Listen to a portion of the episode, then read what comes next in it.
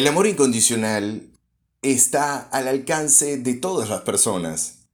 Es extraño que en el mundo moderno la gente esté muy concentrada en cómo producir un resultado, que tú puedes, que hay que lograrlo, y pocas personas están hablando del amor incondicional.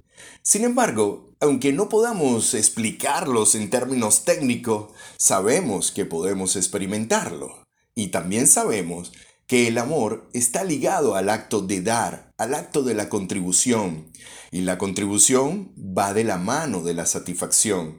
Cuando una persona está en un estado terrible, muy malo, un estado eh, realmente desastroso, si logra contribuir en algo, en algún punto, esta persona saldrá de la depresión porque estará experimentando el amor incondicional.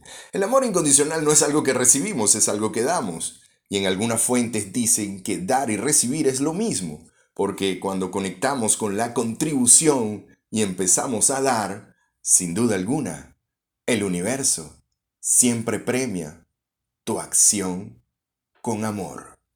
El universo siempre premia tu acción con amor.